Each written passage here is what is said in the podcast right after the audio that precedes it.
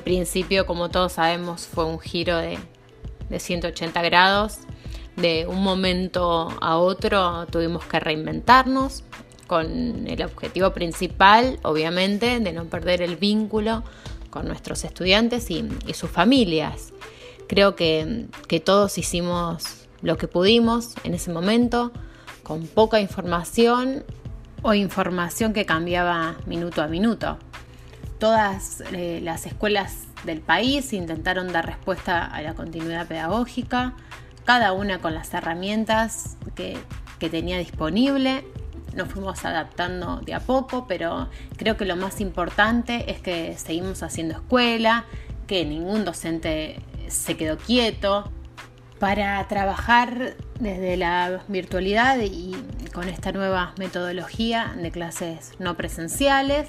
Docentes como directivos debimos aprender a manejar herramientas tecnológicas que tal vez eh, la mayoría desconocía su, existencia. Hay seños que, que la sorprendió y que debieron informarse, aprender, sea ensayo, error constantemente.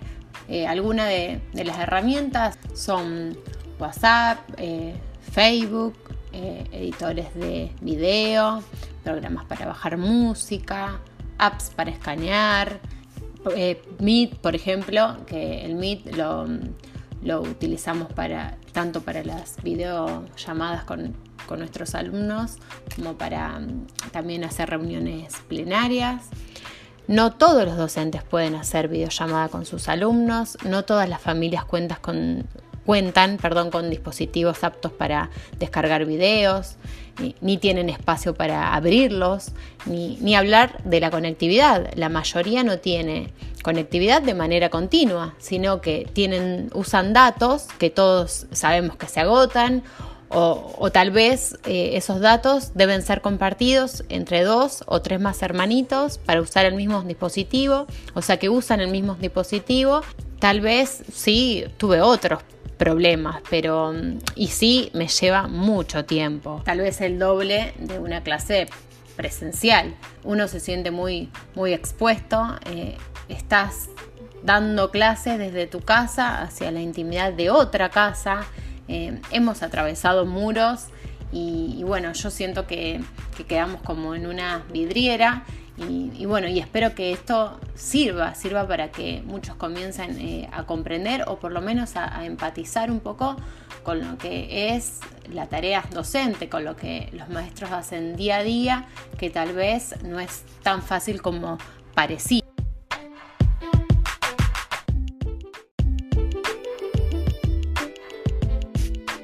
Hay familias que no cuentan con ningún dispositivo en su hogar eh, bueno, a las cuales les hemos facilitado el material las docentes, pero les falta mm, esa guía y, el acompañamiento nuestro, tal vez a la hora que ellos se sientan a realizar las actividades.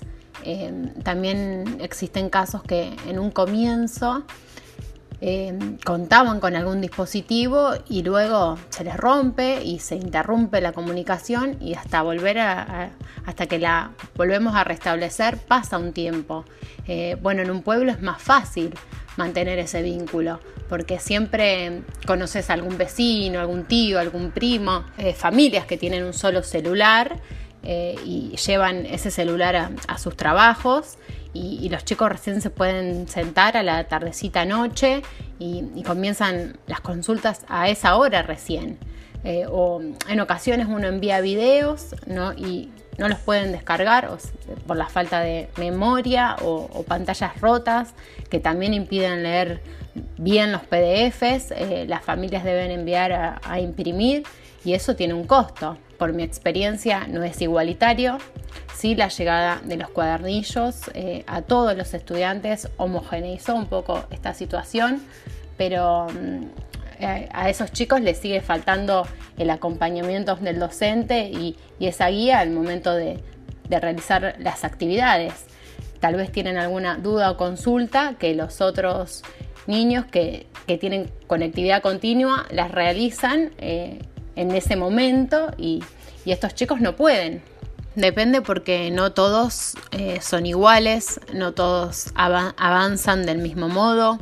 cada niño tiene sus tiempos y más hoy en día que, están súper atravesados por, la situación. Eh, no todas las, familias pueden acompañar de la misma manera, eh, no porque no quieran, sino porque a veces no pueden. Lo importante es no perder el vínculo, que de alguna manera u otra se sientan acompañados. Es muy importante contenerlos, más importante que, que la continuidad pedagógica es que ellos sepan que estamos. Yo rescato muchísimo el diálogo, el diálogo con la familia.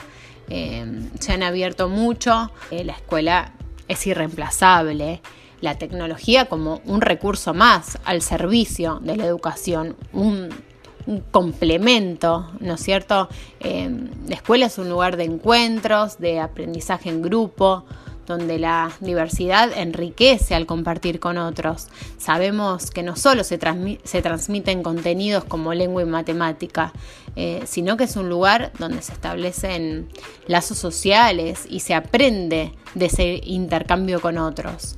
Eh, sí me gustaría una mayor capacitación, así todos los docentes cuentan con igualdad a la hora de utilizar estas herramientas con sus estudiantes.